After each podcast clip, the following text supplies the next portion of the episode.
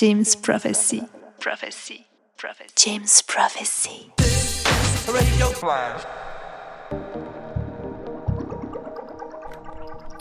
Hello, salut à tous, c'est James du Flash Crew en direct sur les ondes de canal James Prophecy pour une heure de Flash Radio. Cette semaine, euh, on va se mettre en mode, on va se mettre pardon, en mode UK bass, euh, beats, break, des trucs comme ça. Voilà, donc euh, de l'autre côté de la Manche. On se retrouve dans une heure pour la playlist. Bonne écoute à tous.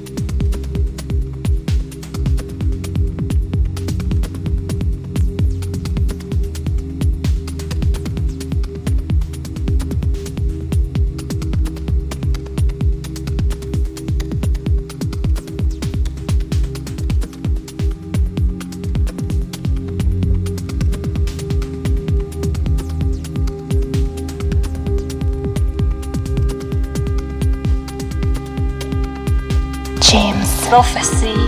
James Prophecy. James Prophecy. James Prophecy. James Prophecy.